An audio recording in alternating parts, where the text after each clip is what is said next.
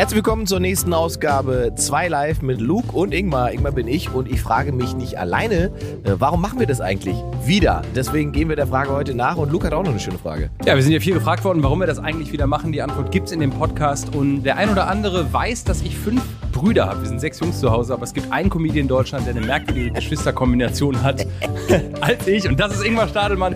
Wie wichtig sind Geschwister? Inwiefern machen Geschwister uns zu der Person, die wir sind? Die Antwort gibt's bei uns. Dranbleiben. Zwei live mit Luke und Ingmar. Äh, herzlich willkommen zurück zur äh, zweiten Folge des größten Comebacks seit äh, Jesus.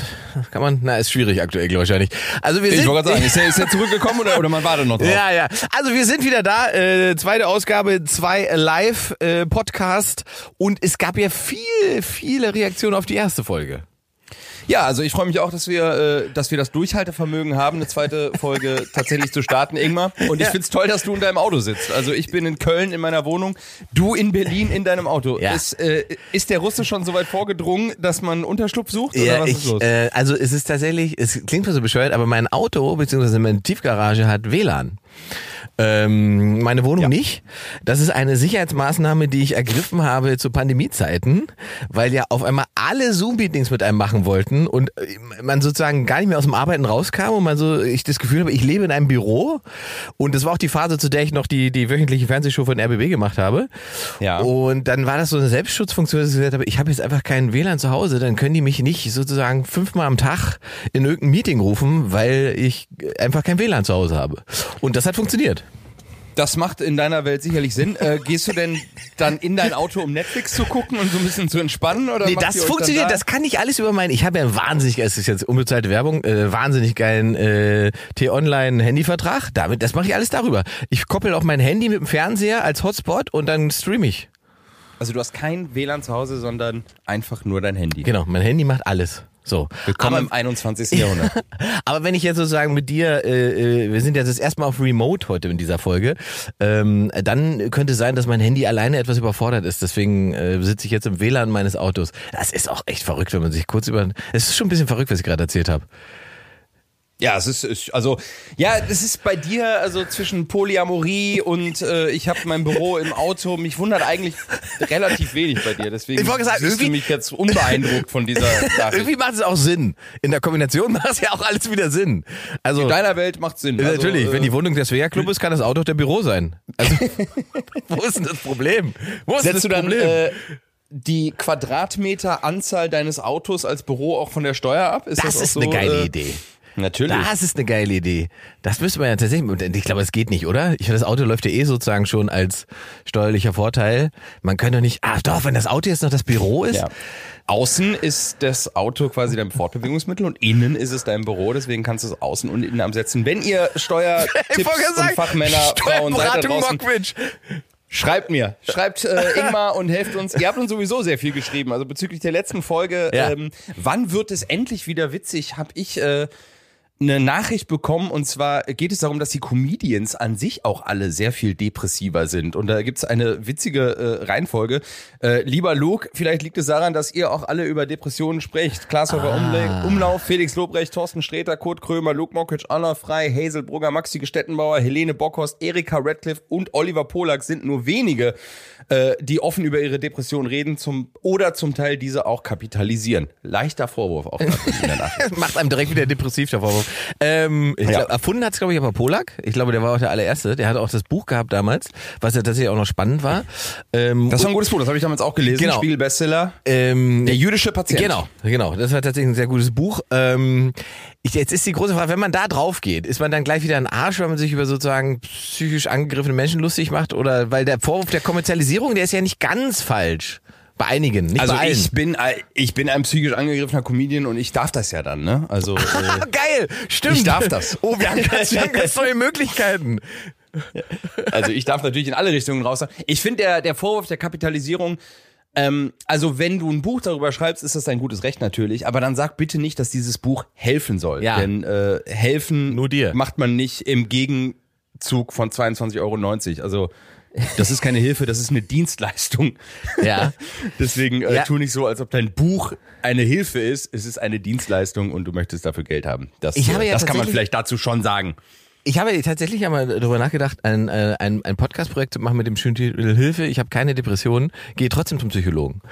Äh, weil ich finde, Ja? in, dieser, in dieser ganzen, äh, also es mag ja wichtig sein, dieses Depressionsthema zu besprechen, aber was halt dabei total untergeht, ist, es gibt ja zig andere Sachen, die, für die sich in Anführungszeichen auch mal lohnt, ein Gespräch zu führen mit einem Fachmann.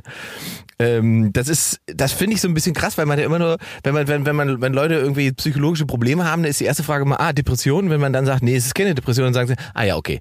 So, äh, weil sozusagen mittlerweile Depression als das gilt, weswegen man äh, irgendwo hingeht und sich Hilfe sucht. Alles andere ist noch so, wo man sagt, ich habe immerhin keine Depression. Wo ich denke so, hm, schwierig. Ja, der Begriff ist ja auch so ein bisschen kaputt medialisiert worden. Ne? Also ähnlich wie das Wort toxisch oder äh, früher war es, glaube ich, immer Schock. Ne? Also Schock. Aus, Schock ist ein medizinischer Zusammenfall des Nervensystems und keine akkurate Beschreibung dafür, wenn jemand bei Let's Dance zu wenig Punkte für eine Rumba kriegt. äh, und ich glaube, das ist mit dem Wort Depression auch passiert. Also es ist keine akkurate Beschreibung mehr für das, was wirklich diese, diese Krankheit ist, sondern äh, es ist ein Trendwort geworden. Und ich glaube, da sind die Medien und wir als Medienschaffende wahrscheinlich auch mit dran schuld. Ne? Äh, wahrscheinlich schon. Ich meine, ich, es, es ist halt so zwiespältig, weil natürlich es irgendwie wichtig ist, äh, dieses Thema zu beleuchten, weil das, weil das ja so eine, man möchte fast sagen, Volkskrankheit auch ist, aber tatsächlich die Unterscheidung zwischen, oh Gott, oh Gott, oh Gott, ich habe jetzt gerade heute mal nicht geschafft, äh, pünktlich den Müll runterzubringen und einer echten Depression, das ist ja schon, also da gibt's ja schon, das ist, die, Level sind halt so krass unterschiedlich. Ähm, und, und das dann jeder, der, und man kann ja auch, also das andere, man kann ja auch eine depressive Phase haben, ohne dass man direkt in einer tiefen Depression versinkt. So. Ähm, Ja. Also da, da, da ist vielleicht, ja, da liegt wahrscheinlich sowas, was äh, der Autor oder derjenige, der es geschrieben hat, ähm, richtig erkannt Da hat. ist ein wahrer Kern vielleicht drin. Ne? ja, finde ich schon. Ich glaube, ich glaube, der die die Social Media Performance einer Depression, also da ist so ein Ungleichgewicht. Also wenn äh, Menschen von sich äh, oder dauernd über ihre Depression sprechen und äh, aber nicht mit einem Arzt oder Psychologen, sondern mit ihrer Handykamera, dann ist das vielleicht ein Indiz dafür, dass es sich vielleicht nicht wirklich um diese Volkskrankheit handelt, sondern um einen Schrei nach Hilfe, der auch aber dann Aufmerksamkeit verdient hat. Und sind jetzt Comedians über, überproportional oft betroffen oder sind sie nur überproportional äh, in, der, in der Mediendarstellung? Also ist, ich glaube, der, der, der, der, der Clown, der nach innen weint, während er nach außen lacht, ich glaube, dieses Klischee. Klischees sind ja deswegen Klischees, weil sie häufig vorkommen. Und äh, das ist wahrscheinlich die Tragödie und die Komödie liegt sehr nah beieinander. Und wir sind ja eigentlich auch Menschen, die aus Dysfunktionalitäten versuchen, Humor zu äh, generieren. Ja, und klar, das schon, Und das schon. verbinden. Deswegen Das- ist genau. das, glaube ich, äh, ja, es die, die, kommt schon die, vor. Die, die, die Frage ist halt, ob es das, äh, ob es sozusagen, ähm, also es gibt ja Leute, die sagen, fürs Erschaffen von Kunst muss der Künstler auch gelitten haben.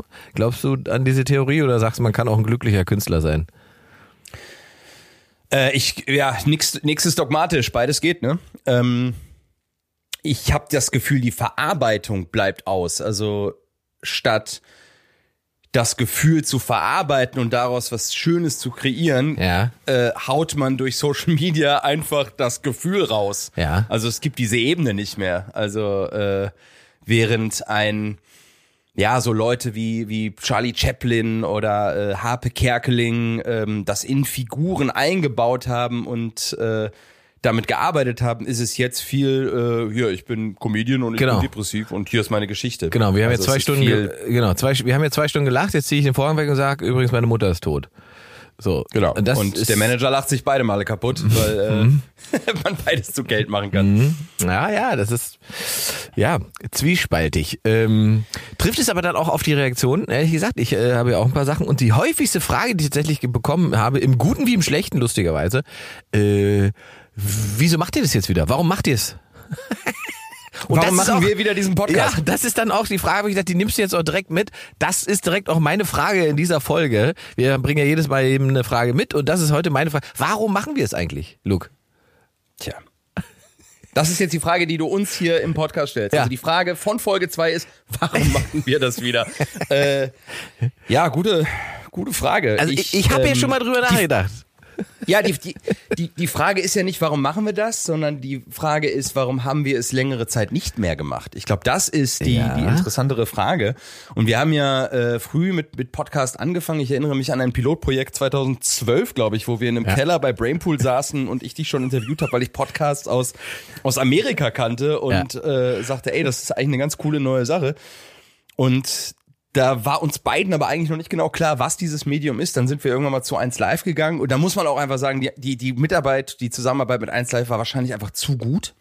Ja, Ähm, ja 1 jetzt, Live ist einfach ein zu guter Partner. Die sind zu modern, die sind zu locker, zu sehr am Zahn der Zeit. Das hat einfach nicht zu uns gepasst. ich mag das. Vielleicht bin du- ich einfach, ich bin, bist du Podcast-Fan? Be- be- Fan bevor ich das beantworte, darf ich, darf ich sagen, dass ich so eine neue Form von Zynis- Zynismus bei dir spüre, die mir eigentlich ganz gut gefällt. Das ist, so, das ist ähm, also äh, Die Verarbeitung von Depressionen. ja, genau. Da sind wir nicht direkt wieder bei den Sachen, die einen beschäftigen und die man dann irgendwie umwandeln muss. Aber äh, die Frage war, also warum machen wir es? Ähm, schwebt Und jetzt die Frage, ja, die Antwort war, warum haben wir es längere Zeit nicht die gemacht? Frage ist, warum wir es nicht gemacht haben. Und ähm, also äh, erstmal, warum machen wir es? Kann ich, habe ich auch jetzt für mich gedacht. Es gibt für mich zwei Projekte in meiner äh, doch recht jungen Karriere, ähm, bei denen ich immer denke, die sind nicht fertig gewesen und dann da würde ich gerne noch mal ran. Und das war der Podcast war das eine und, und die Late Night, die ich gemacht habe für den RBB, ist das andere. Die ist sozusagen dann abgekackt und dann äh, abgeschossen worden, als es gerade interessant wurde. Und mit dem Podcast war es ähnlich. Wir haben da das erste Mal äh, eine Live-Show gemacht in Mönchengladbach. Ja. Ähm, da war klar, dass man sozusagen auch ein Konzept hätte, um das sozusagen nochmal live mit Publikum zu machen. Und wir haben uns da in diesem, in diesem äh, Studio eingegroovt gehabt, äh, was die Fragen und die Thematiken einging. Und dann war es durch. Dann war kurz Pause. Dann war Pause, dann war durch, dann äh, war es auch tatsächlich eine, eine strategische Entscheidung, weil mein ich habe zu viel preisgegeben, ne? Also es ging mehr darum zu sagen, ey, wir, wir können jetzt hier nicht für die Rahmenbedingungen, die da waren, äh, diese Art Öffnung machen. Also das Gefühl, dass Äh, die Bunte jeden Tag in deiner Wohnung sitzt, ohne dass die Bunte dafür zahlt. Ja, genau. Und dann war zu viel anderer Kram los. Und dann fand ich, war für mich der Pod, ich war kein und bin kein Podcast-Fan. Ja, wir haben auch dann aufgehört, weil es dann irgendwann strategisch so war, dass wir gar nicht mehr so viel preisgeben konnten. Ich hau dann einfach raus. Wenn ich im Gespräch bin, dann hau ich einfach private Sachen raus. Und es äh, hieß dann irgendwann, müssen wir das auch mal so ein bisschen äh, schützen, weil dann auch zu viel anderer Kram los war. Und ich auch das Gefühl hatte, dass Podcast den Shark gejumpt hatten 2016 oder 18 oder wann wir das gemacht haben. Also äh, sozusagen Und, der rote äh, Elefant, über den wir sprechen, ist diese ganze Geschichte, die danach in den Jahren auf dich eingeprasselt ist. Die hat im Prinzip äh, dafür gesorgt, dass du auf Sicherheitsabstand auch gegangen bist, was diesen Podcast angeht. so ist es. Also einfach persönliche Sachen raushalten. Und dann ist die Frage, warum willst du jetzt wieder persönliche Sachen reinstecken, hätte ich fast gesagt? äh, warum wir jetzt wieder starten? Oh, da gibt's, äh, da gibt's, da gibt's viele, da gibt's viele Gründe. Der, äh, Soll ich, soll ich, soll ich sagen, bevor du, soll ich sagen, was mein Eindruck ist? Weil, ich habe keinen Therapieplatz gefunden und das hier ist einfach, ein, das ist einfacher hier. nee, pass auf, weil, ich meine, du hast, ich habe ja, das transparent, du hast ja dann irgendwann aus dem Nichts habe ich auf einmal eine Sprachnachricht von dir, ob ich mir vorstellen könnte, dass wir einfach wieder loslegen. Und ich denke so, Alter, wie ist er? Nach fünf Jahren kriege ich eine Sprachnachricht, wir machen jetzt wieder los. Okay, habe ich so kurz drüber nachgedacht, ja, warum eigentlich nicht? Das könnte echt ganz spannend Ja. sein. Und da war mein Eindruck aber relativ schnell auch, ähm, ähm, du hast glaube ich auch keinen A, hast du, glaube ich, dein, wie man so schön sagt, das Mojo zurück. Also du möchtest, glaube ich, auch wieder äh, Wahrnehmer werden. Äh, nicht, nicht in der Form von Opferrolle oder sowas, sondern auch als, als Persönlichkeit, die ähm, sich ausdrücken kann und auch eine Stellung einnehmen kann. Und ich glaube, da gibt's eigentlich nichts Besseres als ein Podcast.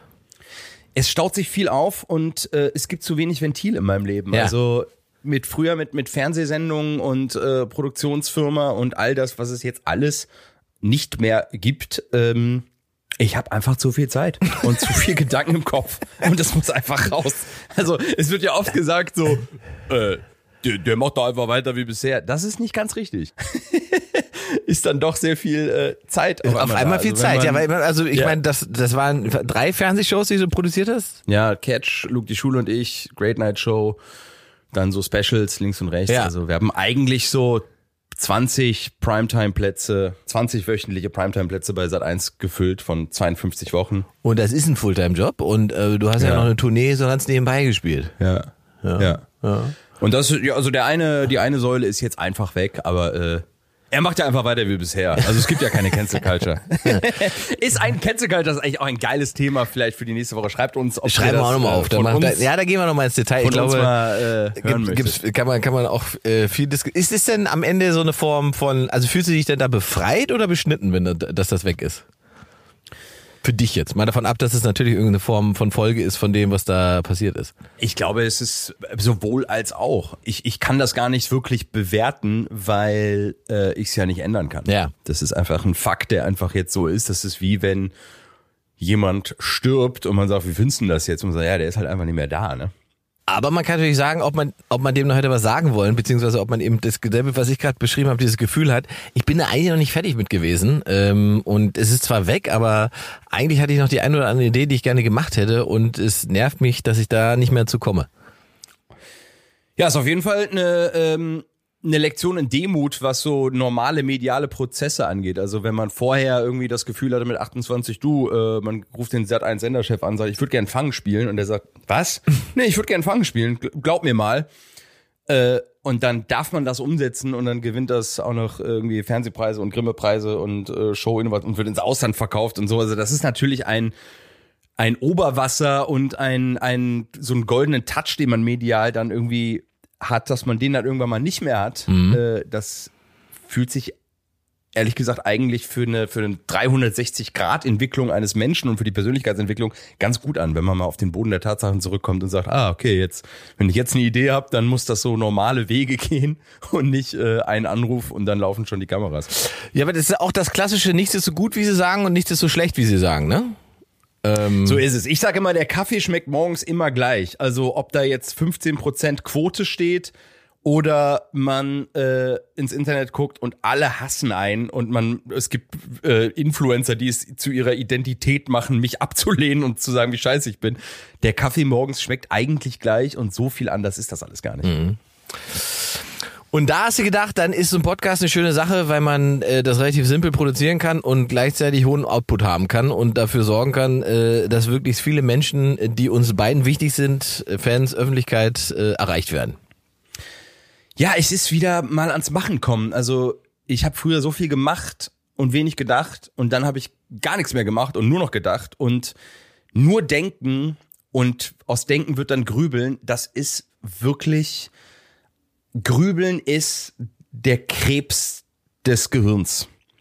Das ist so schrecklich und du kreist und machst und tust und kommst nicht ans Handeln. Deswegen finde ich diesen, dieses wöchentliche Machen und Abarbeiten und so Ablassen von Gedanken und äh, von philosophischen Dingen, die so im Kopf rumschwirren, äh, sehr therapeutisch und find's geil, dass es jetzt wieder, wieder losgeht. Das ist der Grund, warum wir das machen. Obwohl ich, und das ist das, das Verrückte, ich hasse eigentlich Podcasts. Ich weiß nicht, wie es dir geht. Für einen Podcast sind das allerletzte. Also gerade diese Laber-Podcasts. Ich finde das von der, von der Grundvereinbarung, die man mit dem Zuschauer hat oder Zuhörer hat, so unsympathisch zu sagen, ey, gib mir mal eine Million Euro im Jahr und ich sag dir einmal die Woche, welche Serien ich geguckt habe. Das finde ich, also, dass man seine eigene Meinung so überhöht und kapitalisiert und dem so eine Wichtigkeit gibt, finde ich eine fast schon beängstigende Entwicklung in der medialen Landschaft. Ich Ja, weiß da- nicht, wie es dir da geht. Äh, mir geht's ja soweit ganz gut. ich sitze da, ich sitz da ja gerade mit dir. Ähm, ja, ich glaube, man muss es vielleicht, also ich habe Podcast immer oder anders, ich habe ja zwischendrin nochmal einen anderen Podcast auch gehabt und so weiter. Und ich habe halt einfach festgestellt, dass es eine Veränderung gibt zu den, zu den, zu den Fans durch Podcasts. Also zu den Leuten auch, die zu den Shows kommen. Äh, weil ich, ich sag mal, ich war ja nie jetzt der große Kuschelcomedian und so weiter, ne? Äh, Das äh, ist sozusagen der Art des Humors geschuldet. Ähm, und äh, da- das, was die Leute dann zu den Shows gebracht hat, war irgendeine Form von Humor oder bestimmte Humorfarbe und die Sachen, wie ich sie mache. Und mit Podcast war es auf einmal so, dass Leute hinterher bei Autogrammen zu dir kommen und sagen, wie geht's dem Hund? und Ah, sie- ja, ja, okay. und denkst, hä, was? Ach so, ja, stimmt, wir waren beim Tierarzt. Woher Weiß er das? Ach so, habe ich vor drei Wochen im Podcast erzählt. Ähm, und das war auf eine ganz neue Ebene, mit der ich mich äh, anfangs ein bisschen schwer getan habe, muss ich sagen. Ähm, weil, weil, weil das auf einmal so dieses große Gefühl erzeugt von, die, die, das Leben wird so transparent, indem du dich bewegst. Also und dann habe ich mir aber noch bewusst gemacht, dass ich ja trotzdem immer noch steuere, ähm, welchen Teil ich davon ne, irgendwie preisgebe und welcher Teil äh, eben da, da dazu dient und welcher Teil nicht so. Und solange man sich dessen bewusst ist, ist das glaube ich okay, weil man immer noch sagen kann, pass auf, wir reden über das und das, aber das und das ist nicht ein Thema für Leute, die zu Shows kommen oder die sich für mich interessieren. Ähm, ich glaube, schwierig wird es erst wirklich, wenn das so ist, wie du äh, das gerade beschrieben hast, wie es ja oft dann ist, dass es so eine Form von Durchlichkeit und Transparenz hat, dass ich denke, ich sitze bei denen im Wohnzimmer und weiß, wie die heute Abend miteinander reden werden, weil ich weiß, was das Problem ist, weil ich kann es hören. Ja, die, die Schlüssellochgröße, die muss man wirklich äh, sehr genau definieren, durch die durchgeguckt Ja. und reingehört werden darf. Äh, ich, ich sehe das jetzt auch so, diese Snippets auf Social Media, wo einfach irgendwelche Comedians über ihre äh, über ihren Keta, ihre Ketaminabhängigkeit sprechen und so so richtig Seelenstriptease in dem in dem verzweifelten Versuch, in dem großen medialen äh, Wust an Dingen da das Köpfchen rauszustecken und zu sagen, guck mal, hier ist meine krasse Story, und die ist noch krasser und die ist noch äh, abgefahrener. Und ich war, glaube ich, nicht alt genug oder medial geschult genug, um die Verantwortung für die Schlüssellochgröße zu, äh, zu tragen. Also ich habe einfach rausgehauen. Weil, was allerdings krass ist bei der medialen Größe, die du da erreicht hast. Also das ist ja, ne, das ist ja dann, das ist ja dann sozusagen das Fatale daran, äh, äh, dass du in der Champions League spielst und äh, Sandalen trägst. Ja, vielleicht weil. Oder? ja, das ist auch möglich. Aber ich finde es dann auch bei großen Podcastern, also das ist äh, in, in, in Sachen Meinungsmachertum ja auch ein wahnsinniger weiß gar nicht, ob das nur mir so geht, aber ich finde da einen wahnsinnigen Machtmissbrauch im Sinne von, wen finden wir gut, wen finden wir schlecht. Also da wird die Popularität und die Meinungsstärke benutzt, um, ich präge mal das Wort Hate zu Hatefluenzen. Also man kann über eine wöchentliche Ausspielung und eine Haltung zu gewissen Menschen, Kollegen, Sendeinstanzen, Sendern, Shows klar machen, den finden wir bitte jetzt mal alle scheiße. Und die komplette Hörerschaft folgt jetzt mir und findet diesen Menschen richtig kacke. Und es das ist auch, es ist auch interessant, wenn man, wenn man das, es gibt ja so Foren und so, wenn man das da beobachtet, dann ist es ja auch oft so, äh, dass Leute dann in diesem, also es wird sozusagen auf irgendein Antiforum gegen irgendeine Person, wird irgendwas wieder reingepostet und so weiter, mit einer Kombination zu einer anderen Person. Und dann ist der erste Eintrag darunter, äh, warum finden wir den jetzt eigentlich doof? Und dann erklärt jemand, warum wir den doof finden und dann sagt er nicht, äh, ist ja bescheuert. Ach so, dann sagt er, ah ja, verstanden, jetzt finden wir den doof.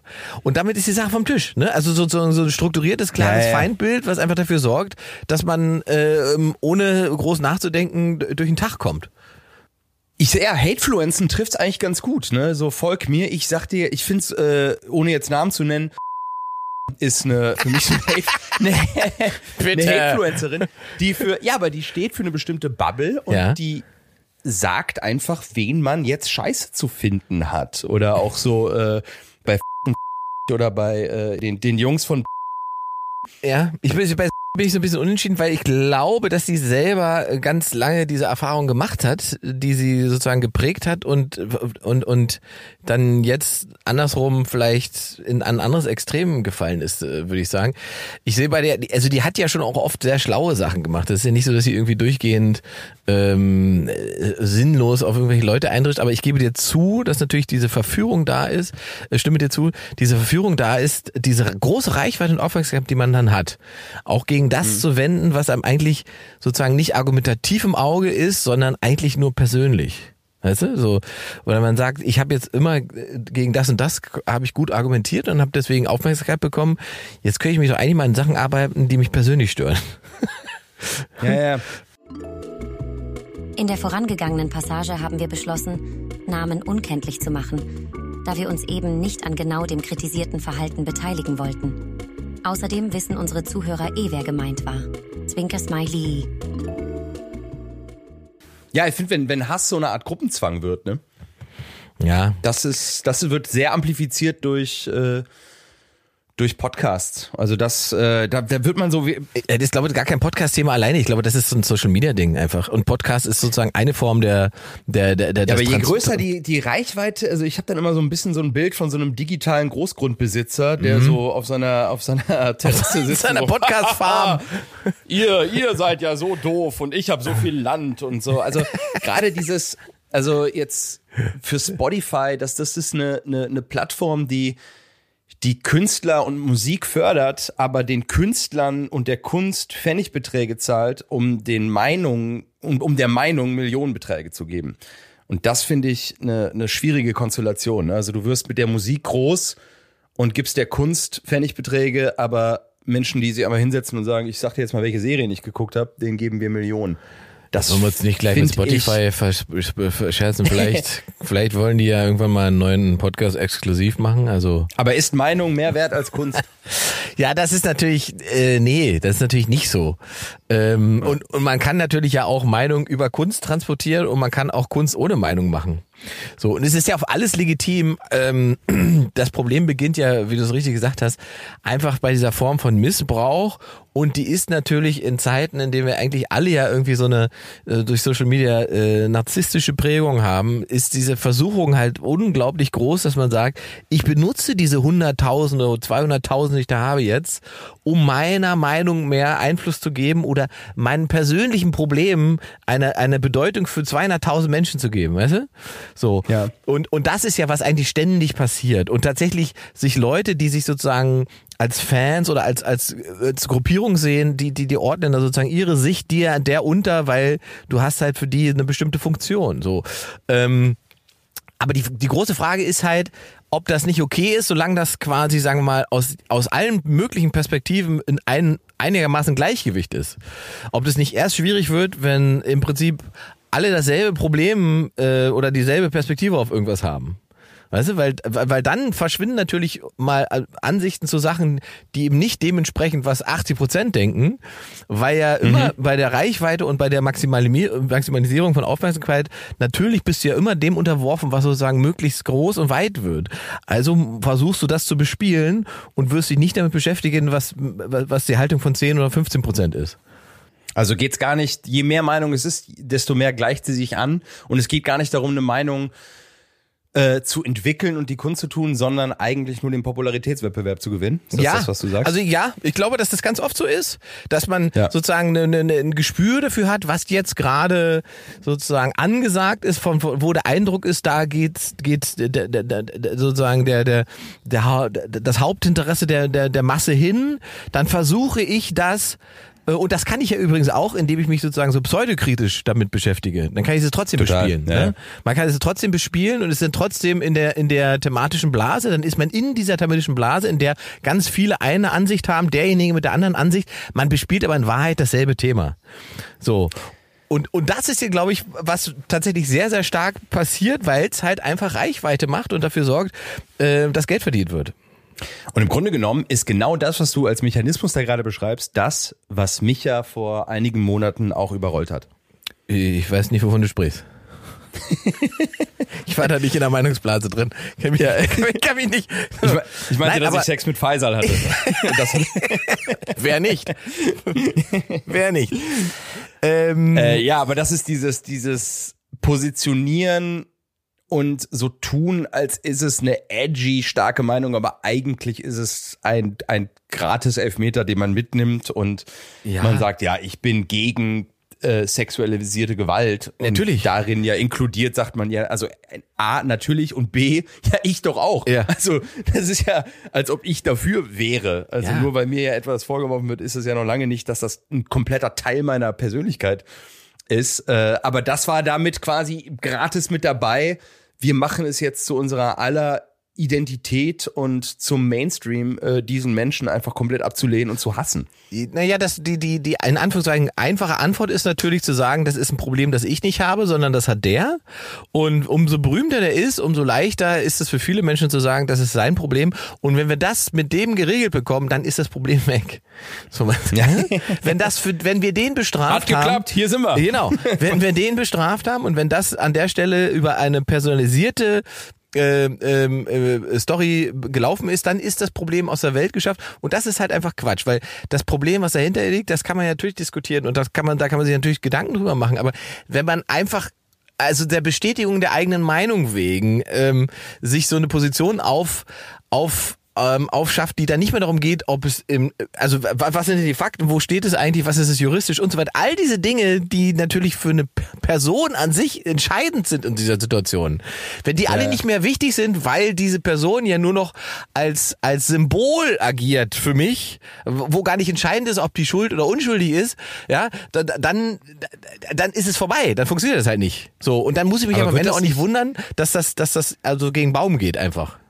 Aber wird man dann nicht irgendwann dahinter kommen, dass man, also, weiß jetzt nicht, jetzt, du hast meinen Zynismus angesprochen, ich würde es eher so als Realismus ansehen. Ich glaube euch halt nix mehr, liebe Meinungsmacher, Influencer, Menschen, die eine Meinung kundtun, die aber eigentlich nur darauf abzielt, dass die Punktzahl in Form von Follower da oben äh, nach oben. Ich glaube eurem Aktivismus nicht. Also Aktivismus, der mit einem neuesten iPhone auf einer Designer-Couch im Prenzlauer Berg stattfindet, ist für mich kein Aktivismus, sondern das ist passive, mit dem Strom schwimmende Geldmacherei. Ja, das kann es eben ich, sein. Also ich, also dass ich, das, vielleicht ist das auch mein Schutzmechanismus, dass ich das so glauben muss, damit ich das nicht persönlich nehme. Ja. Aber ja. ich glaub euch einfach kein Wort mehr. Ja, wobei man auch da würde man sozusagen, wenn man auf die auf die Beziehungsebene zurückgeht, würde man sagen, ähm, nur weil ich mal betrogen worden bin, heißt das ja nicht, dass die nächste mich auch betrügt. Ähm, und ich glaube, das ist halt wichtig, dass man und wie du es vorhin auch gesagt hast, Dogma sind halt ein Problem. Ne? Alles, was sozusagen mhm. dogmatisch stattfindet, wird nicht dafür sorgen, dass man, das gilt halt für Gesellschaft wie Personen auch, man kommt halt nicht voran, wenn man in so Dogmen festhängt. So. Und das, was du gesagt hast, ist, das kann man ja auf alles, alles hochskalieren. Wenn wir sagen, äh, Klimaschutz ist wichtig, da sagen 90 Prozent der Leute, ja, na klar. Ja, klar. So, und dann äh, kommt jemand und sagt, ja, dann müssen wir Wärmepumpen einbauen. Äh, dann sagen 80 Prozent, seid ihr verrückt, das kostet ja Geld ähm, und das ja, und das ist ja und das ist ja genau das, wenn mich das trifft, wenn ich damit von bestimmt, dann möchte ich damit nichts zu tun haben. Wenn das sozusagen das übergeordnete Thema ist, bei dem ich aus der Beobachterperspektive was zu sagen kann, äh, dann habe ich eine ganz klare Position dazu. Das ist auch wenn, wenn das kannst du aufs politische kannst du es übertragen. Wenn wenn du dir anguckst, sagen wir, nehmen wir mal Sachsen, die letzten zwei Bundestagswahlen in Sachsen war jeweils die AfD immer stärkste Kraft in dem Land. Die haben immer gesagt, das ist die Partei, die wir für den Bundestag sehen. Wenn du dann guckst, in wie vielen Kommunen oder bei wie vielen Bürgermeisterwahlen, die irgend nur einen Stich gemacht haben oder irgend nichts. Also vor bei sich zu Hause sagt der Sachse, nee, da, äh, möchte ich nicht. Also die in Berlin gerne, aber hier mache ich doch lieber noch CDU. So. Aber das heißt ja, es geht gar nicht um die Sache, sondern es geht immer richtig, um einen selbst. Richtig, richtig, richtig. Ja. Und deswegen sage ich, da sind halt alle narzisstisch geschädigt und das hat ganz viel mit Social Media zu tun. Und glaubst du, wir werden gesellschaftlich auf unsere, also wie wir jetzt schon zurückblicken, kriegst du manchmal auch so Reminder, was du vor 15 Jahren auf Facebook gepostet hast ja, und denkst ja, ja. so, oh, ja, so wie, wie unangenehm war das und wie viel Subtext kann ich denn daraus äh, schmecken, weil wir einfach medial geschulter sind. Glaubst du, dass wir in ein paar Jahren äh, zurückblicken und sagen, uiuiui, das war ganz schön peinliche Scheiße, die wir da äh, vor lauter alles richtig machen wollen, wie also viel das, wir da alles falsch gemacht haben? Das kann natürlich sein. Es fängt ja oft schon bei der Form an, weil das ist ganz lustig, weil ich das nämlich gerade auch erlebt habe mit Facebook und den ganzen Erinnerungen. Ähm, da habe ich gar nicht mehr drauf geachtet, ist mir gar nicht mehr eingefallen. Erst durch diese Erinnerungsfunktion habe ich gesehen, als ich mit Facebook angefangen habe, habe ich bei Postings in der dritten Person immer geschrieben. Oh Gott. Er hat, heute hat er. Und ich denke, oh mein mhm. Gott, wie unangenehm ist das bitte? Er hat gewendlert. Ja, ja. Ingmar Stadelmann wendlert auf Facebook. Das war so, er ist, er ist heute in Dings gewesen und hat, und jetzt, was, wieso schreibe ich denn in dritten Person? Tatsächlich, ich habe alle Einträge in der dritten Person geschrieben, alle, also Wahnsinn. So, und das, äh, das ist einem gar nicht mehr bewusst so. Und deswegen ist es vielleicht nicht so schlecht, wenn man da ab und zu nochmal dran erinnert wird, ja. Wir erinnern Ingmar an dieser Stelle an folgenden Facebook-Eintrag vom 30. Dezember 2009. Ingmar schrieb, Setzt sich eigentlich irgendwer auf einer Zugtoilette hin? Ich nicht. Aber nicht aus hygienischen Gründen, sondern weil ich neulich in einer Weiche hängen geblieben bin. Dieses poetische Kleinod hat zwei gefällt mir Angaben und keinen Kommentar. Ja, wir sind auch nur, wir sind alles Lernende. Wir sind alles Lernende und in dem mach, deswegen machen wir diesen Podcast jetzt wieder. Genau, So. um, um ans Machen zu kommen und wir werden Fehler machen. Äh, wir werden uns auch mal schlecht ausdrücken. Wir werden wahrscheinlich auch den einen oder anderen Shitstorm kassieren für irgendeine Aussage. Ähm, Richtig, Herr Precht. aber wir sind keine Antisemiten. Das ist, äh, das kann man, ja- glaube ich, an dieser, Das können wir der Stelle kann schon man mal hier mal festhalten. Schon mal vorsichtshalber, Alter. Das Einfach einfach, mal den Flock einfach mal einrammen. Das- beide. den würden wir uns, da würden wir gerne uns drauf einigen. Ihr könnt uns wegen alles, aber Antisemiten sind wir nicht. So, welche Frage hast du denn dabei überhaupt? Äh, sehr schön. Also äh, ich, auf die Frage, warum machen wir das? Einfach damit wir ans Machen kommen. Ich glaube, hiermit gut beantwortet. Oder? Wollte gerade sagen. Deswegen, ich finde, das ist ein schöner. Wir wollen es einfach wieder machen und äh, es äh, besteht die gemeinsame Vision davon, dass dieser Podcast noch Potenzial hat. Das ist doch wichtig. Ja, und meine Frage, äh, das ist gut, dass du quasi diese Frage jetzt äh, selbstreferenziell gestellt hast, weil meine Frage hat damit absolut überhaupt nichts zu tun.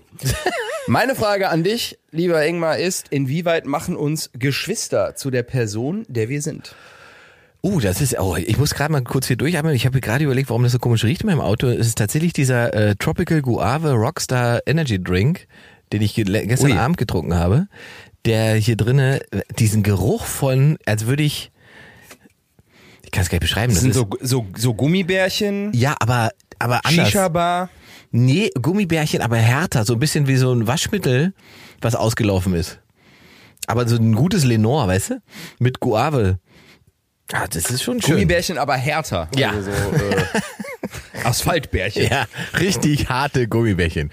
So, wie machen äh, äh, Geschwister uns zu den Kindern, die wir, äh, zu den Menschen, die wir sind? Genau, inwieweit machen uns Geschwister, prägen uns Geschwister, äh, sind dir Geschwister wichtig? Also ich finde, egal ob in der Mythologie bei Romulus und Remus oder Kain und Abel äh, oder in Serien wie Modern Family, This Is Us, äh, Succession, Malcolm in the Middle, äh, in sämtlichen Ey, Genres ey. äh, geht es um Geschwister und Geschwisterkonstellationen und weil sie einfach das widerspiegeln, was viele haben, beziehungsweise Einzelkinder sich äh, womöglich wünschen oder sich vorstellen, wie es denn mit äh, Geschwisterchen wäre. Und ich weiß ja, also ich habe, das weiß man ja, fünf Brüder, wir sind sechs Jungs zu Hause, ähm, aber es gibt einen Menschen in der Comedy-Szene, der eine merkwürdigere Geschwisterkonstellation hat als ich. Und das bist du, lieber Ingmar. Was zur Hölle ist bei den Stadelbands eigentlich los? Ich muss, ich muss dich ab, wollte ich sagen, ich muss dich erstmal updaten, ne? Weil das letzte Mal, als wir noch Podcast machten, hatte ich ja nur eine große Schwester. So. Ja, und seitdem ist einiges passiert, Luke. Ja. Mein, mein Vater hat Zaubersperma oder hat nicht mehr aufgehört, ich weiß es nicht so genau. Auf alle Fälle habe ich mittlerweile äh, noch einen kleinen Bruder, der ist jetzt sechs und eine kleine Schwester, die ist mittlerweile auch schon neun. Und eine große Schwester, die ist äh, 37 und die hat ja selber zwei Kinder. Ähm, also die, die, die, die, also sind da nicht meine Geschwister, aber die ganze, sozusagen die ganze Kinder- und Geschwisterkonstellation hat sich in den letzten fünf, sechs Jahren bei mir doch nochmal extrem gewandelt. Das ist äh, sehr Also, interessant. wie alt ist deine ältere Schwester? Meine ältere Schwester ist, lass mich nicht lügen, 37. Du, das heißt, du bist jünger als 37? Nee, ich bin älter. Dann ist sie ja deine jüngere Schwester. Ja, aber sie ist die ältere, weil ich habe ja noch eine jüngere Schwester. Warte, du bist das Sandwich-Kind. Nein, ich bin der Älteste. Ich habe eine äh, Schwester, die ist jünger. Ah, so, okay, ja, ja. Ich und die ist- noch eine kleinere ältere Schwester. Schwester, So. im Vergleich zur älteren Schwester. Okay, ja, So, ja. alles eine Frage der Verhältnismäßigkeit. Ne? So, also ich habe eine jüngere Schwester, die ist sozusagen von meiner Mama und ich habe sozusagen noch noch jüngere Schwester, die ist von der zweiten Frau meines Vaters. So. Und dann noch zwei weitere Kinder, die Und, und da, da ist noch der, genau, da ist noch der kleine Bruder auch noch dabei. So, das, das ist die Kombination. Also wir sind jetzt quasi vier von einem Vater. Und vier verschiedene Müttern. Nee, zwei. Zwei verschiedene, okay. Ja. Ja, richtig. Ja. Ja. Und ähm, also ja, inwieweit äh, ist dieses, äh, ja, ich weiß gar nicht, wie ich das nennen soll. ich glaube, das steht auch nicht mal auf äh, Wikipedia, aber das ist jetzt für einen Auftrag für unsere Susi. Wir haben ja diese tolle Stimme in dieser Show. Die kann jetzt mal gucken, was auf Wikipedia. Ob auf Wikipedia sind deine Geschwister alle eingetragen? Ich glaube ja, weil die auch teilweise eigene von meiner Mutter äh, fabrizierte Wikipedia-Artikel haben. Luke Mockridge ist das Patenkind von Dirk Bach und Hella von Sinnen. Mockridge hat zwei ältere und drei jüngere Brüder. Mit 16 Jahren wurde Luke Mockridge vom Fußballverein Bayer 04 Leverkusen zum Profitraining eingeladen. Ingmar Stadelmann war auch einmal 16 Jahre alt.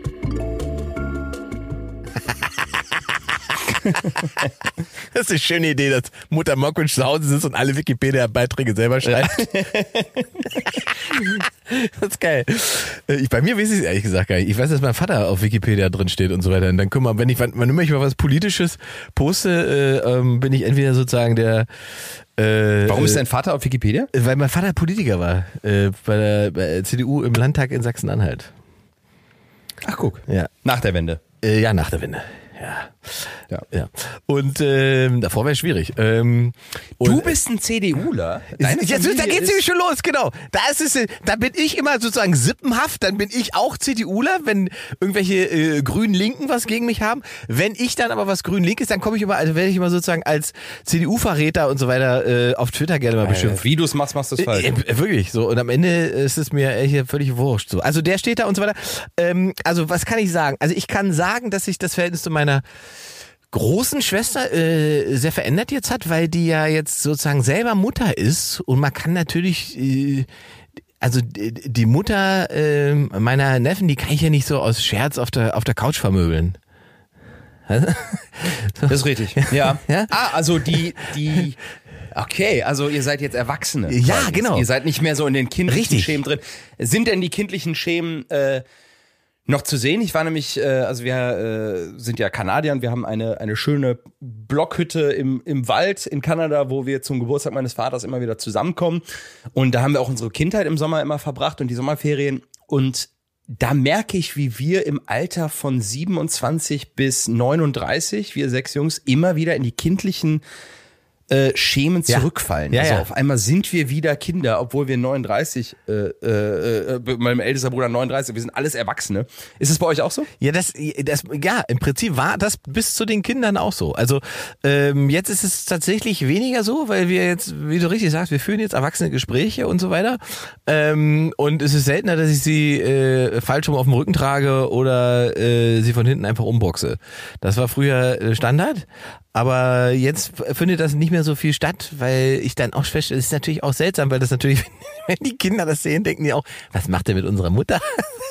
Bist du Onkel Ingmar eigentlich? Ich bin Onkel Ingmar, ja, ja. Ich bin Onkel Ingmar. Ich bin Ich Onkel bin Ingmar. Und Onkel für, meinen, das und für meinen kleinen Bruder, für den Sechsjährigen, der hat nämlich letztens auch festgestellt, dass es total geil ist, ähm, wenn er im Kindergarten sagt, er holt seinen großen Bruder, weil dann kommt wirklich ein großer Bruder. Und nicht wie bei den anderen. nicht bei den anderen. mit, deinem, Wo mit deinem Büro vorgefahren? Ja, ja, genau. Nicht wie bei den anderen, wo dann einfach ein Zehnjähriger kommt. Äh, wenn er sagt, er holt seinen großen Bruder, äh, dann, dann kommt der, der, der Glatzkopf aus dem Osten äh, mit dem BMW vorgefahren. So, äh, das hat er, hat er schon ganz schlau analysiert. Du, ich meine, Stichwort großer Bruder. Ähm, ich habe ein bisschen recherchiert. Also zum einen würdest du dich als optimistischen und ausgeglichenen Menschen beschreiben. Oh, das klingt nach einer Fangfrage. Was hast du recherchiert? Du hast irgendwas. Menschen mit Schwestern sind optimistischer und ausgeglichener. Ist das so? Ja, schlechter als Einzelkinder Ja. stehen eigentlich nur Menschen da, die lediglich mit Brüdern aufgewachsen sind. Jetzt mal ohne Scheiß, ist das psychologisch Das nachgewiesen? ist psychologisch nach Alfred Adler so ähm, äh, er, erforscht worden. Also so eine, Äh, so eine warum ist das so? Brü- Brüderschaft unter Jungs ist sozusagen für das einzelne, äh, für den einzelnen Kopf nicht gut. Eine absolute Katastrophe. Also mein Vater hat zwar sechs Jungs gezeugt und wäre wahrscheinlich in Saudi-Arabien eine Art Gottheit, aber psychologisch wäre eine Frau nicht schlecht gewesen. Das ist ja Wahnsinn. Das, das habe ich, also das hat man manchmal so als Vermutung, aber dass das sozusagen nachweislich so ist, ähm, finde ich Und erstaunlich, es weil liegt man an der Kommunikation. Es ist die, die, die Klischees sind tatsächlich einfach auch alle wissenschaftlich belegt. Frauen können besser kommunizieren, Fakt. Und je mehr kommuniziert wird, desto besser ist das zwischenmenschliche zwischenmenschliche, desto mehr Frauen, Em- Empathie. ja, und, und die, und das, das Schauen auf Zwischentöne. Also Ja. Frauen, ähm, sehen ja Zwischentöne, die sagen, hey, was ist los? Hey, komm, setz, hier, setz dich mal hin, red mal drüber. Das wird ja ein Mann nie, der sieht das ja nicht. Also wenn man jetzt rein in dem Klischee ist. Ja. Ja, oder schwieriger. Ja, ja. Also was das angeht, habe ich natürlich, bin, so, würde ich mich schon als, äh, sagen wir mal, ähm, optimistisch, optimistisch gut gelauntes Menschenkind beschreiben. Ähm, und äh, das, das finde ich interessante Beobachtung, also eine interessante wissenschaftliche Feststellung, weil mein Vater selber hat ja auch fast nur Brüder und äh, auch da würde ich Der ist sagen, ein Riesenwichser. Ich meine, der ist bei der CDU. Er kann nicht kommunizieren, daran siehst du es. Deswegen. Wie alle Politiker oder Ex-Politiker. Friedrich Mittler- Merz ist sein Chef. Also, Mittlerweile macht er ja wieder einen richtigen Job. Ähm, ähm, äh, äh, nee, aber dass, dass diese Form von, wie du sagst, die Kommunikation untereinander unter Brüdern ist total spannend zu beobachten, weil die haben eine Schwester und bei der drehen sie sozusagen alle mit den Augen, weil die sozusagen sehr viel redet, sehr viel kommuniziert und so weiter und die Jungs untereinander nicht so und ähm, wenn ich das so sehe mit meinen besten Kumpels aus der ich habe ja so zwei Kumpels, die ich seit 35 Jahren habe, dann war, war das... Mhm. Der Tobi? Der Tobi. Aus. Düsseldorf? Ja, klar, Junge. klar. Ja, ja, der Tobi, War doch richtig. damals auf Thema. Grüße an dieser Sehr Stelle, schön, Tobi. sehr richtig. Der Tobi, der Tobi war Running Gag. Ja. Ähm, äh, der, der Tobi, äh, mit dem ähm, habe ich dann auch, mit dem musste ich sozusagen, unser Verhältnis mussten wir auch updaten, weil irgendwann klar war, ey, wir sind nicht mehr die 14-Jährigen, die zusammen Super Nintendo spielen, in der Bude sitzen, sondern wir sind jetzt erwachsene Männer. Jetzt müssen wir uns vielleicht auch mal wie erwachsene Männer miteinander unterhalten, wenn es ein Problem gibt. So, und das war total schwer, aber als wir diese, so wie sagt man, diese Hürde genommen haben, hat sich unser, unser Verhältnis also nochmal wahnsinnig verbessert und ver äh, vertieft. Wenn man einfach redet, ne? Ist komisch. Ja, das ist so bescheuert, oder? Das ist so bescheuert. Das ist so bescheuert. Was ich an, was ich an dieser, äh, an dieser Forschung oder an dem Ergebnis liebe, dass, ähm, also wenn du mit Schwestern groß wirst, dass du optimistischer und ausgeglichener bist und wenn du mit Jungs groß wirst, ist das nicht so, dass man wirklich unterm Strich sagen kann, Frauen sind besser als Männer. Das Aber ist ob- einfach damit wissenschaftlich belegt. Ja, also zumindest was die, wie sagt man, die soziale Komponente angeht. So, es gibt, also das, das, das begründet doch aber lauter, also das, das, das ist ja sozusagen auch keine Einbahnstraßenforschung, sondern wenn das, wenn man sozusagen um die soziale Komponente sich äh, mit der beschäftigt und so weiter, äh, den, den klassischen Satz, Frauen interessieren sich für Menschen und Männer für Dinge. So. Ah, ja, sehr gut. Ne? Ja. Und, und da, da liegt doch so viel Wahrheit drin, in der- doch diese ganzen Unterschiede, auch was Berufswahl und so weiter angeht, ähm, das beschreibt das ja. Und deswegen ist das, kann das Ziel ja eigentlich auch nicht sein, dass man sagt, man versucht möglichst viele Frauen in Jobs zu bekommen, die eigentlich Männer machen wollen oder, oder andersrum, sondern man muss eigentlich dafür sorgen, dass die Jobs, die Frauen machen, dieselbe Wertigkeit haben und dieselbe Bezahlung haben, wie sie Jobs von Männern haben. Auch wenn es um Menschen geht und nicht um Dinge. So, weil, Ja, Stichwort äh, Pflege. ja, Pflege, diese ganze soziale Komponente, wo man einfach sagt, ähm, jemand, äh, äh, der den Rossmann leitet, hat am Ende mehr Geld raus als als die Frau, die am Tag 15 Omis abfärbt und äh, abfährt und äh, pflegt. Das ist doch Bist du, bist du karrieregeil? natürlich, sonst würden wir ja nicht reden. In deinem, in deinem Sportauto. Ich möchte jetzt hier sozusagen den, den späten Karrieresprung über den Podcast schaffen. Äh, Also, äh, also ich bin schon fokussiert, was meine Karriere angeht, aber ich, ähm, ich, ich glaube, Ja, typisch Erstgeborene, würde ich sagen. Erstgeborene Ja? sind sehr pflichtbewusst und äh, karriereorientiert und äh, empfinden einen gewissen Leistungsdruck. ja, ja, Weil sie- ja, Ja, du, du, du bist ja der Erstgeborene, du bist auf die Welt gekommen, deine Eltern haben dich zu 100 Prozent geliebt und du warst der, der King und dann kamen neue Menschen dazu und du musstest auf einmal von deinem Kuchen was abgeben und diese jüngeren Geschwister sind bedingungslos geliebt worden, deswegen musstest du als älterer Bruder arbeiten und äh, Dinge tun, um gesehen zu werden, ergo geliebt zu werden. Und daraus entsteht dann ein Karrieredruck und äh, ein Leistungsdruck besonders Und, und dieser Gut und Faktor erfolgreich multipliziert sich wahrscheinlich noch mit der Anzahl der Kinder, oder? W womöglich ist das ja so, ja. Also wenn ich mir meinen ältesten Bruder angucke, sehe ich da auch einen wahnsinnigen äh, Druck. Also der äh, kommt auch, also meine Oma kommt ja so aus einem oder kam aus einem aus einem Adelsgeschlecht aus der Tschechei. Die haben äh, durch den Kommunismus alles verloren, aber diese tiefen Werte sind dann noch drin und dieser ja aristokratische patriarchale Schwachsinn von du bist der Älteste, du bist was Besonderes, du musst hier diese Thronfolger-Scheiße. Ähm, das ist in dem sehr implementiert worden und äh, der, der, der trägt das noch wirklich äh, mit und hat großes Pflichtbewusstsein in der Rolle. In so einer Konstellation Des wie, Ältesten. wie bei dir ist es doch dann auch so, dann, du bist ja auch für wie viele bist du der Ältere? Für drei. Für drei. Mhm. Ja. Da ist auch Druck drauf dann. Ja, da ist auch, da ist, äh, ja, wenn ich mir den Jüngsten angucke, also diese Klischees, ich wiederhole mich, aber sie stimmen alle. Die, die Ältesten haben einen wahnsinnigen Druck, die sind traditionell, die haben dieses Pflichtbewusstsein. Mein ältester Bruder will auch meinen Eltern sehr gefallen. Ja. Der hat eine, also wir haben eine Familien-WhatsApp-Gruppe, natürlich. Der hat eine eigene WhatsApp-Gruppe mit meinen Eltern. Und der Name der WhatsApp-Gruppe heißt so, wie die Straße, in der diese Dreier, kleine Dreierfamilie gewohnt hat, bevor sie in ein größeres Haus Oh, umziehen wow, musste. okay. Also wie fucking exklusiv ist dieser. Und ich bin 34-jähriger, erfolgreicher Unternehmer, Comedian mit tausend Themen im Kopf, von äh, nationaler Hetzjagd bis hin zu, äh, wie rette ich meine Firma vom Bankrott zu, äh, ich muss einen Podcast Ja. vorbereiten. Aber immer wieder denke ich daran, was zur Hölle wird in dieser Gruppe besprochen? das ist mir wahnsinnig wichtig. Ja. Oh ja, das ist aber, okay, dieses Bedürfnis dann doch noch zu zeigen, okay, ihr seid äh, alle die Jüngeren und ich bin aber doch den, den Eltern schon etwas länger nah. Ich kenne die am längsten. Das ist der Außenminister der Eltern. Der ist Das wirklich ist geil. der. Äh, Das ist geil, der, der Außenminister der Eltern, wie Raum. geil ist das? Ja. ja, der, der bespricht Dinge mit denen und sagt, ja, ja, ich, ich werde es ihnen. Und hast du denn bei, also sagen. ich habe jetzt zum Beispiel bei meinem Vater dann festgestellt, äh, aber das liegt natürlich auch an dem Altersunterschied. Ich meine, ich, äh, ich bin jetzt 42, mein jüngster Bruder ist sechs. So, Dein Vater ist so ein geiler Typ, Alter. dass, ähm, äh, dass ich einfach feststelle, dass der natürlich mit dem ganz anders umgeht, als das gefühlt mit mir getan hat.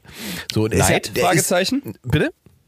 Neid? Fragezeichen? Nee, gar kein Neid. Ich, eigentlich finde ich das schön, weil ich halt sehe, dass er, also zu, äh, zu der Zeit, als ich, also nicht mit sechs, aber dann sagen wir ein bisschen älter war, hat er halt hart Karriere gemacht. Ne? Da ging es halt um Geld verdienen, da war er wenig da, viel unterwegs und so weiter. Ähm, und jetzt ist es natürlich so, dass er in einem Alter ist und, und in einem Modus ist, wo er sagt, äh, Job ist mir nicht mehr ganz so wichtig, ich baue jetzt mit dem Jungen ein Holzhaus hier im Garten. Das ist etwas, was unvorstellbar gewesen wird zu meiner Zeit. Das hätte Und dass nicht du gegeben. gar keinen Neid aufbringst, finde ich, ähm, wirkt sehr erwachsen und man merkt, dass du mit Schwestern groß geworden bist. Wahrscheinlich dann, ja, weil ist das doch wirklich so? Weil ich nein, ja, aber, es warum- gibt es gibt ja eine Phase, äh, es gibt sicherlich eine Phase eines jeden Menschen, in der seine Erziehung oder die familiären Konstellationen für die eigenen Probleme verantwortlich macht. Ich glaube, das kennt Ja. äh, jeder, das kenne ich auch von mir. Und ich finde, zum Erwachsenwerden gehört jedoch dazu, dass man das auch irgendwie ablegt und sich bewusst macht, dass Eltern in den meisten Fällen, also in meinem Fall kann ich das so sagen, im vollen Bewusstsein ich bin im vollen Bewusstsein, dass meine Eltern nach bestem Wissen und Gewissen gehandelt haben und äh, es gibt einfach null Vorwurf und man braucht aber irgendwann mal in so einer Phase seines Lebens einen so einen Sündenbock und da Ja. ist man dann schnell bei den bei den eigenen Eltern und bei Sachen, die in der Familie passiert sind. Aber das äh, scheint bei dir und bei mir mittlerweile auch komplett abgelegt zu sein. Ne? Das, ja, ich glaube, also ich habe ja lange gebraucht, bis ich sozusagen auch die Konstellation überhaupt verstanden habe, die meine Eltern gebaut haben. Weil die ähm, also aus der Innenperspektive sich anders angefühlt hat, als es sozusagen jetzt mit 20, 30 Jahren Abstand ist. Ich weiß zum Beispiel aus heutiger Sicht, dass meine Mutter eigentlich der Chef war in dem ganzen Laden und nicht mein Vater. Das Ähm, wusste ich schon von Anfang an bei uns. Ja, das, das war bei mir nicht so ganz so klar. Ich habe immer, also weil bei uns wurde sozusagen immer, und das lag schon daran, dass sie das gefördert hat, meine Mutter das gefördert hat, eine ganz klassische Rollenverteilung. Der Vater auch als die Autorität in der Familie und die Autorität in der Familie kümmert sich natürlich auch nur um die wichtigen Entscheidungen. Das heißt, so kleine Dinge und so weiter, da sind wir als Kinder automatisch zur Mama gegangen, haben das mit Mama besprochen, weil wir wussten, das ist nichts für Papa. Und Papa hat nur diese ganzen, sagen wir mal, äh, quasi essentiellen Entscheidungen dann getroffen, äh, was uns Kinder angeht, irgendwelche schulischen Sachen und so weiter, ähm, wo es dann sozusagen ums, um alles oder nichts ging, da war dann Vater da. Und die haben auch nie vor mir gestritten oder vor uns gestritten, ähm, obwohl ich aus heutiger Sicht weiß, dass es ganz oft unterschiedliche Ansichten zu Sachen gab, die sie aber offensichtlich immer hinter uns oder äh, unten im stillen Kämmerchen miteinander ausdiskutiert haben und eben nicht vor den Kindern. Was uns immer suggeriert hat, die wissen genau, was sie tun. Und wenn wir ein Problem haben, dann gehen wir zu Papa und wenn wir Liebe wollen, gehen wir zu Mama. So war das das eine strukturiert. klass- klassische Rollenverteilung. Ich habe eh das Gefühl, dass die, also bei mir war das auch so, dass ich das Gefühl hatte, die es gibt eine patriarchale Struktur. Der Vater ist der das Familienoberhaupt in Anführungsstrichen, aber auch nur, weil die Mutter Ja. das zulässt. Ja. Also von oben sagt, geh du in diese, Sch also Vater ist Kanzler, Mutter ist Präsident. Ja. Ja, ja, genau. Und ich habe das erst verstanden, als ich sozusagen meinen Vater mit seiner zweiten Frau erlebt habe, die, ähm, sagen wir, eine, eine, sagen wir, eine moderne oder sagen nicht moderne, vielleicht eine progressivere Idee von Familie hat. Und auf einmal musste er sich um Sachen kümmern, von denen er offensichtlich keine Ahnung hatte. Weil er das nie gemacht hat oder nie musste. So und, und gleichzeitig hat sie auch sozusagen seine Autorität nicht in dem Sinne gefördert, wie das meine Mutter gemacht hat. Also ähm, und da wurde mir erst klar, alles klar, hat deine Mutter, die hat das schon gut im Griff gehabt damals. Das ist also wenig, wenig Vorwurf an die Eltern deinerseits. Ne? Ja, Und das als ich- also Erstgeborener. Ich bin Hattest so, du das Gefühl, dass deine Eltern, ich finde bei, bei, bei Ältesten ist es oft so, dass die Eltern ja noch in einer absoluten Beta-Version sind. Die sind ja noch völlig, das ist ja wie so die Testversion des Impfstoffs. Wir sind noch nicht lange Eltern. Alles wird an dir Ja. ausprobiert und man Ja. guckt mal, also was mein ältester Bruder für Dinge machen musste. Also ich meine, der hat einen wahnsinnigen Druck, aber ich bin ihm auch in vielerlei Hinsicht total dankbar, dass er als Wellenbrecher vorne weggeht Ja, und die ganze Scheiße abfedert. Äh, meine Eltern haben einen, haben den mit 13 eingeladen zum Maredo Steakhouse, um ein Sex-Talk äh, bei irgendwie Ribeye und Coleslaw zu führen, wo ich denke, ein Albtraum, ey, weil die das in irgendeinem so einem 90er-Jahre-Ratgeber gelesen haben. Und das musste der alles machen. Also diese, diese Ausprobierphase der Eltern auch abzufedern, wo die noch gar nicht wissen, wer sie sind. Hast du das auch erlebt? Äh, Wie gesagt, die, Un- wir haben ja so einen großen Abstand einfach und ich kann das so schlecht vergleichen, weil das sozusagen eine ganz andere Familienkonstellation ist, die da, der sich da jetzt aufgebaut hat. Ähm, aber tatsächlich kenne ich das natürlich von Freunden auch, wo, wo die Geschwister, wo sie sozusagen drei Geschwister waren, wo man einfach den Eindruck hatte, am meisten gelitten hat eigentlich Nummer eins, weil also man wollte es irgendwie viel, viel besser machen als die, seine eigenen Eltern und hat dann sozusagen auch so laute Sachen probiert, wo man danach gesehen hat, das lassen wir mal lieber, das ist Quatsch. Vielleicht, also klar, Antiottrea und so, alles schön und gut, aber vielleicht müssen wir doch ein paar mehr Regeln aufstellen. Und dann war das fürs zweite Kind ganz anders geregelt. Und genauso ist das ja auch mit, mit so dramatischen Situationen, wo du beim ersten Kind noch denkst, oh Gott, oh Gott, oh Gott, hat sie gerade verschluckt. Ähm, da drehst dich beim dritten Kind gar nicht mehr um, weil du weißt, der spuckt gleich von alleine es. aus. Ja, ja, so ist es. Ja? Das ist schon Äh, interessant, faszinierend. Ich äh, habe meine, mein, mein, äh, also ich habe jetzt auch Nichten und mein Vater hat mich mal gefragt, so würdest du Dinge anders machen als ich, weil wir so über transgenerationelle, also meine Oma ist vor kurzem gestorben und wir haben über die Erziehungskette gesprochen, also wie meine Oma erzogen worden ist und wie meine Mutter erzogen ist, wie wir erzogen worden sind. Das ist ja alles eine Kette. Ne? Ja. Man wird ja eigentlich immer weicher Ja. und versucht sich ja zu verbessern. Also Ja, und da, da, da, kurz rein, kurz reingrätschen, weil das ist ganz wichtig ist, an der Stelle zu sagen, auch Traumata werden sozusagen in dieser Kette vererbt. Und das ist, es, es gibt Kinder, die wissen oft gar nicht, was ihr Problem ist, weil sie ihre Familiengeschichte nicht kennen. Ähm, gibt gibt's, gibt's eine schöne Untersuchung zu? am Beispiel meiner Oma, meine Ururoma hat mit meiner Uroma die einzige Interaktion, die die hatten, war einmal am Tag durfte meine Uroma, meiner Ururoma den Ring küssen. Das war die einzige Interaktion am Tag. Gefällt da mir hat ganz meine gut. Uroma gesagt, ich weiche das auf. Meine Oma äh, hat eine Stunde am Tag äh, mit meiner Uroma aus der Bibel gelesen. So, also die haben dann aus der Bibel eine Stunde am Tag, aber äh, so zu naher Kontakt und kuschelig so, das gab's nicht. So, meine Oma da mit meiner Mutter hat's ganz anders gemacht und war viel, viel weicher. Meine Mutter mit mir nochmal viel, viel weicher. Und wir haben quasi diese, diese Kette aufgebaut und dann hat mein Vater mich gefragt, würdest du Dinge anders machen mit deinen Kindern, als wir es gemacht haben? Und dann habe ich meinem Vater gesagt, weißt du, ich würde wahrscheinlich ab einem gewissen Alter, 9, 10, 11, ich weiß gar nicht, ob das sogar richtig ist oder falsch, das ist einfach nur mein, mein, mein Instinkt jetzt oder mein Gefühl jetzt. Ich würde meinem Kind relativ schnell sagen, ich als Vater werde Fehler machen und ich bin fehlbar und leg nicht alles auf die Goldwaage, was ich mache, weil dann wirst du nur enttäuscht. Und dann hat mein Vater gesagt, das ist die beschissenste Idee. Ich wollte gerade sagen, das machst du genau das ist bei einem Kind. beschissenste Idee, die man machen kann. Du kannst niemals deinem Kind eine Schwäche vor, äh, äh, vortun, niemals eine Angriffsfläche. Und ich sag so, okay, das ist auch der Unterschied zwischen uns beiden. Du fragst mich, was würde ich anders machen. Ich sag dir, was ich anders machen würde. Und du hämmerst das sofort äh, nieder. Also auch in diesem Beispiel war, war quasi klar, wie Generationen sich quasi aufweichen und verändern. Aber du würdest auch sagen, das ist eine scheiß Idee? Also keine Schwäche vor den eigenen Kindern zeigen? Das, na, kei- keine Schwäche vielleicht nicht, aber ich habe ja selber, ähm, also ich hatte ja mal eine Beziehung mit einer Frau, die hatte eine Tochter, die war, als wir uns kennengelernt haben, viereinhalb, die war bis zu ihrem siebten Lebensjahr äh, sozusagen in dieser Konstellation und da war mein Eindruck schon ganz klar, dass Kinder das eigentlich ganz gut finden, wenn sie den Eindruck haben, es gibt klare Regeln, es gibt äh, äh, äh, Kontinuitäten und Dinge funktionieren nach bestimmten Prinzipien, weil das ihnen Sicherheit gibt. Und da Im Prenzlauer Berg werden gerade richtig viel Ja, Matcha ich weiß, ich weiß. Äh, ausgespuckt und Ich- vor ich- lauter Wut. Richtig, aber wir, wir, wir sehen ja auch, was diese, äh, so, so in, in welcher, sagen wir mal, äh, äh, vorsichtig sein, in welcher Situation Kinder aus solchen Konstellationen oft sind später. Ähm, Landen nämlich bei der letzten Generation. ja, vielleicht auch das. So, so also die, die, die Form von, äh, sagen wir mal, Resilienz in bestimmten Bereichen ist nicht so hoch.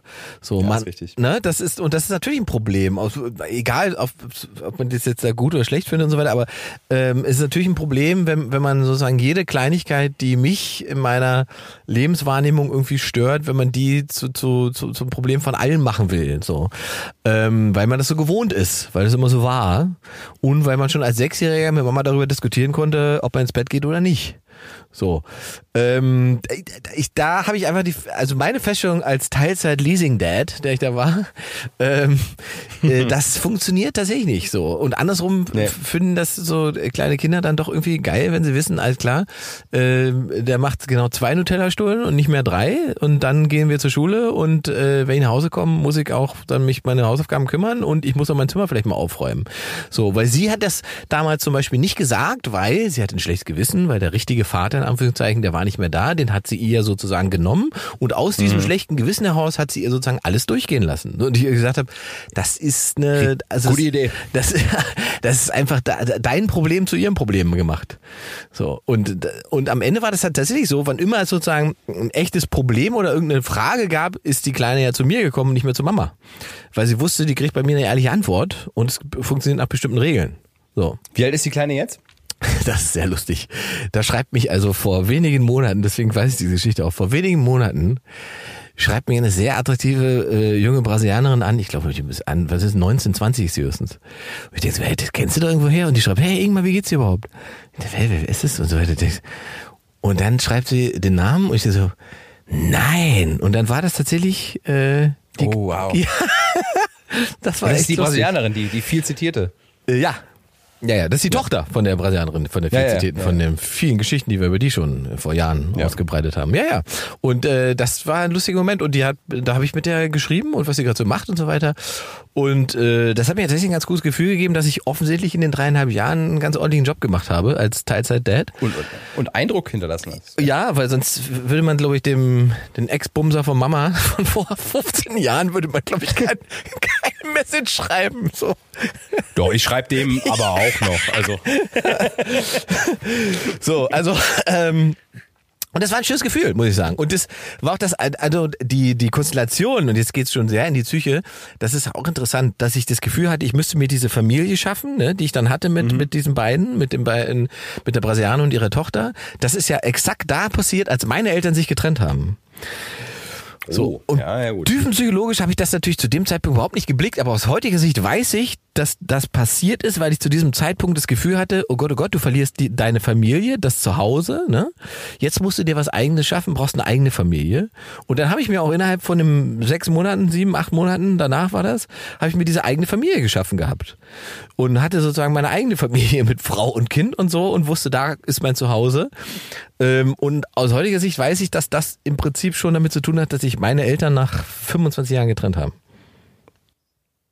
Ja, dass du es anders machen wolltest als die Eltern. Ich glaube, dass das womöglich, habe ich jetzt keine Studie zu gelesen, wird es aber bestimmt welche geben, dass man, dass das auch der Fort äh, oder der, der Entwicklungsdrang der Spezies Mensch auch ist, dass Ja. man sich immer, dass man Dinge besser machen möchte Ja. als die eigenen Erzeuger. Ne? Ja. Also dass man daran lernt und dass man da daraus ableiten kann, dass es keine perfekte Kindheit gibt. Ja. Ne? Also auch gar nicht geben darf, weil sonst so die PS unterm Arsch für die Spezies Mensch dann auch wegbleibt. Ne? Ja, ja, und vor allen Dingen ist es ja immer ähm, äh, Try and Error, ne? Es ist mal drei Schritte vor, zwei Schritte zurück.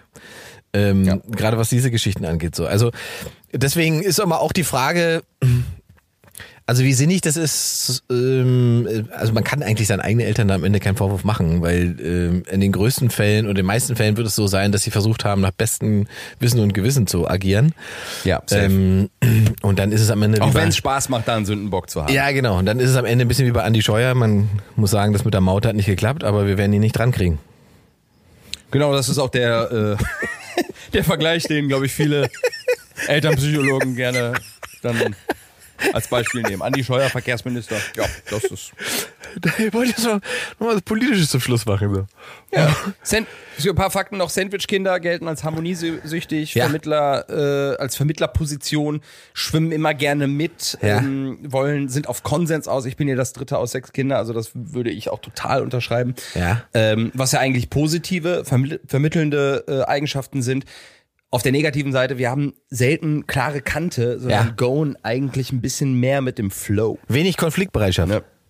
Genau, also Ja. eher so äh, Ja. ne, beide Seiten verstehen wollen. Das sagt man über Sandwich-Kinder. Ähm, dann habe ich was gelesen, was ich auch sehr interessant finde, dass in der Partnerwahl es ähm, Ah, jetzt. auch Erfolgschancen, dass die Erfolgschancen höher sind, was eine erfolgreiche Beziehung angeht, wenn die Geschwisterkonstellation auch mit der Partnerkonstellation übereinstimmt. Beispiel, wenn du eine jüngere Schwester hast Ja. und deine Partnerin einen älteren Bruder, Ja. dann ist da eine Korrelation und man sagt, da Das ist funktioniert. die Wahrscheinlichkeit höher, weil man das, die Beziehung mit dem Partner aus der Familie quasi schon kennt.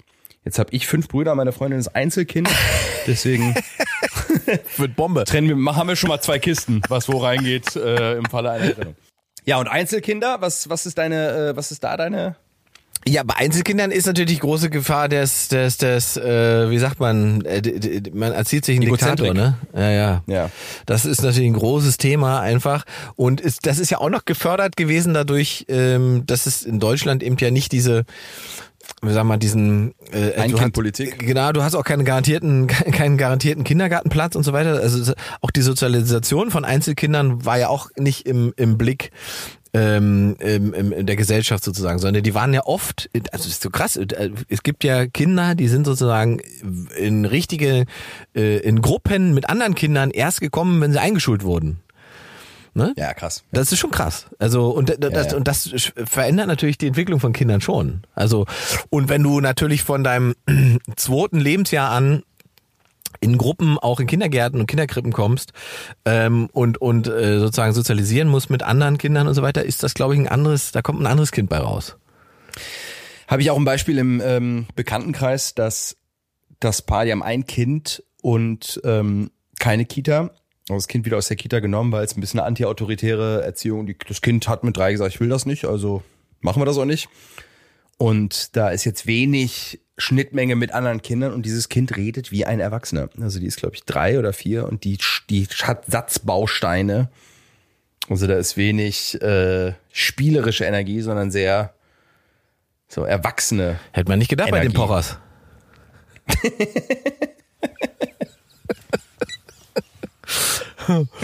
oh. Ja gut, da sind wir durch, oder? Sind wir durch? Sind wir durch? Ja, jüngste, ich glaube, das Klischee ist auch klar, ne, verwöhnt, Ach so, ja. nie wirklich erwachsen, Ja, ja, sind. Äh, gemütlich. Das ist auch bei meinem kleinen Bruder, also der hat einfach, der ist auf die Welt gekommen ohne das Gefühl von Dringlichkeit. Ja, also ja. der weiß irgendwie, Ja, alles erledigt sich irgendwie, der Ist auch eine Form von Sorglosigkeit dahinter. Ich erlebe das sozusagen bei dem bei dem Sechsjährigen auch. Der wird dann einfach als der wird dann einfach, äh, der nennt sich dann selbst Naturbursche und läuft dann in Magdeburg ähm, barfuß einen, halben Tag äh, durch die Stadt, egal ob da gerade drogensüchtige Penner, Penner ihre Spritzen äh, verloren haben und so weiter. Er ist Naturbursche, er läuft jetzt ohne Schuhe. Das, und, und alle sagen, ja, der, der kleine Junge, lass ihn doch. So, das ist so geil. So, wenn es dein erstes Kind wäre, dann würdest du sagen, oh Gott, oh Gott, wir müssen Schuhe anziehen oder ihn hochheben. Ja, ja, ja. nee, letzte. Die haben aber dann auch dieses, also die strahlen dieses Selbstbewusstsein ja auch Ja, aus. Also hat er auch, ähm, Ja, ja. da machst du kein Fragezeichen dran an Nee, die Jüngsten. Also mein jüngster Bruder ist, wir sind alle zwei Jahre auseinander, was man in der Geschwisterforschung auch sagt, keine gute, äh, kein guter Abstand ist. Es ist so viel schiefgelaufen bei euch. Ja, also ich besuche doch auch seit Jahren nach einer Erklärung für die ganze Scheiße. Ich finde es in der Forschung. Zwar, weil du zu sehr eine Konkurrenzsituation hast. Wenn du einen größeren Abstand hast, Ja. das ist ja das, was du beschreibst, dann hast du keinen Konkurrenten, sondern du hast wirklich einen. einen Also ich sag mal so, äh, ich müsste schon ein richtiger Psychopath sein, wenn ich den Sechsjährigen als Konkurrenz ansehe, ne? Da müsste ich. den würde ich natürlich, ich würde ihn natürlich platt machen, ist klar, aber ähm, ich glaube, das ist, es ist tatsächlich so, ja, ja, genau. Der Abgleich funktioniert ja gar nicht, weil der, wie gesagt, so, der könnte ja theoretisch auch mein Kind sein, ne? Deswegen ist es. Und wenn das natürlich Ja, genau. zwei Jahre Unterschied ist, dann kann man schon mal sagen, äh, so das. Ja, und beim letzten sind es halt vier und der kam halt einfach in den Raum rein und wir waren alle so, da ist er ja, wuh, und so. Und der hat einfach ein Selbstbewusstsein, besonders sagst, geiler Typ, macht Mucke. Äh, und man hört das Selbstbewusstsein auch in seiner Mucke. Shoutout an, äh, an dieser Stelle. Ich glaube, wir haben alles geklärt, oder? Hey, Also, geil, ja. Sehr schöne Folge. Ihr dürft uns weiterhin Themenvorschläge äh, für, für diese, beziehungsweise Fragen für diesen Podcast schicken. Ähm, es gibt immer noch die, oh Gott, da muss jetzt unsere Susi helfen. Ich habe schon wieder vergessen, wie die E-Mail ist. Äh, äh, Fragen. Susi, hau einen raus. Fragen. Und äh, Susi, erzähl uns auch mal, äh, wie, wie das Trauma heißt, wenn du als Erstgeborener ähm, geliebt wirst und dann plötzlich nicht mehr geliebt wirst. Das, Ah. das, äh, das hat auch ein, ich glaube, irgendwie Entthronung oder irgendwas. Äh, hau das mal raus, bitte. In der Psychologie ist vom Entthronungstrauma die Rede, wenn ältere Geschwister sich in einer neuen Rolle wiederfinden müssen, nach der Geburt eines weiteren Kindes. Eltern und Verwandte kümmern sich nun vermehrt um das Neugeborene. Das Erstgeborene fühlt sich dadurch zurückgesetzt und enthroned. Und die E-Mail-Adresse für Fragen und Zuschriften ist post@2live.club. Ich wiederhole, post@2live.club. Post wie Post, zwei wie die Ziffer nach 1 und Club mit C. Sehr gut, Susi. Äh, Susi versorgt euch immer mit Facts, die wir sozusagen während der Aufzeichnung verkacken oder nicht drauf haben. Mein Lieber, wie geht's weiter für dich die Woche? Äh, ich habe noch einen Vorschlag zur Verbesserung der Welt. Wie sieht's bei dir aus? Ach Gott, oh Scheiße, das, guck mal, das habe ich schon wieder Hast vergessen. nicht vorbereitet? Das ist der Stress, der ganze, weißt du, diese ganzen Kriege und so weiter, da, da, da vergesse ich dann die Vorschläge, wie ich, wie ekelhaft, oder? Auf, einfach auf Krieg schieben, dass ich vergessen habe. Der hau raus, was, wie willst du die Welt Ja, verbessern? Ja, deswegen, ich, äh, wir mussten ja noch Hausaufgaben machen damals, weil wir im politischen Frieden groß geworden sind. Ne? Also mit Kosovo, da hast du keine. Ich habe die Hausaufgaben vergessen. Warum? Wegen Kosovo-Krieg. Das wird nicht funktioniert haben. Nee, Stimmt wahrscheinlich. Äh, Vorschlag zur Verbesserung der Welt und wir hatten eben schon mal das Thema und äh, ich glaube, da sind schon äh, deine deine Shitstorm-Nackenhaare hochgegangen. Äh, Stichwort letzte Generation. Ich verstehe, ich verstehe es.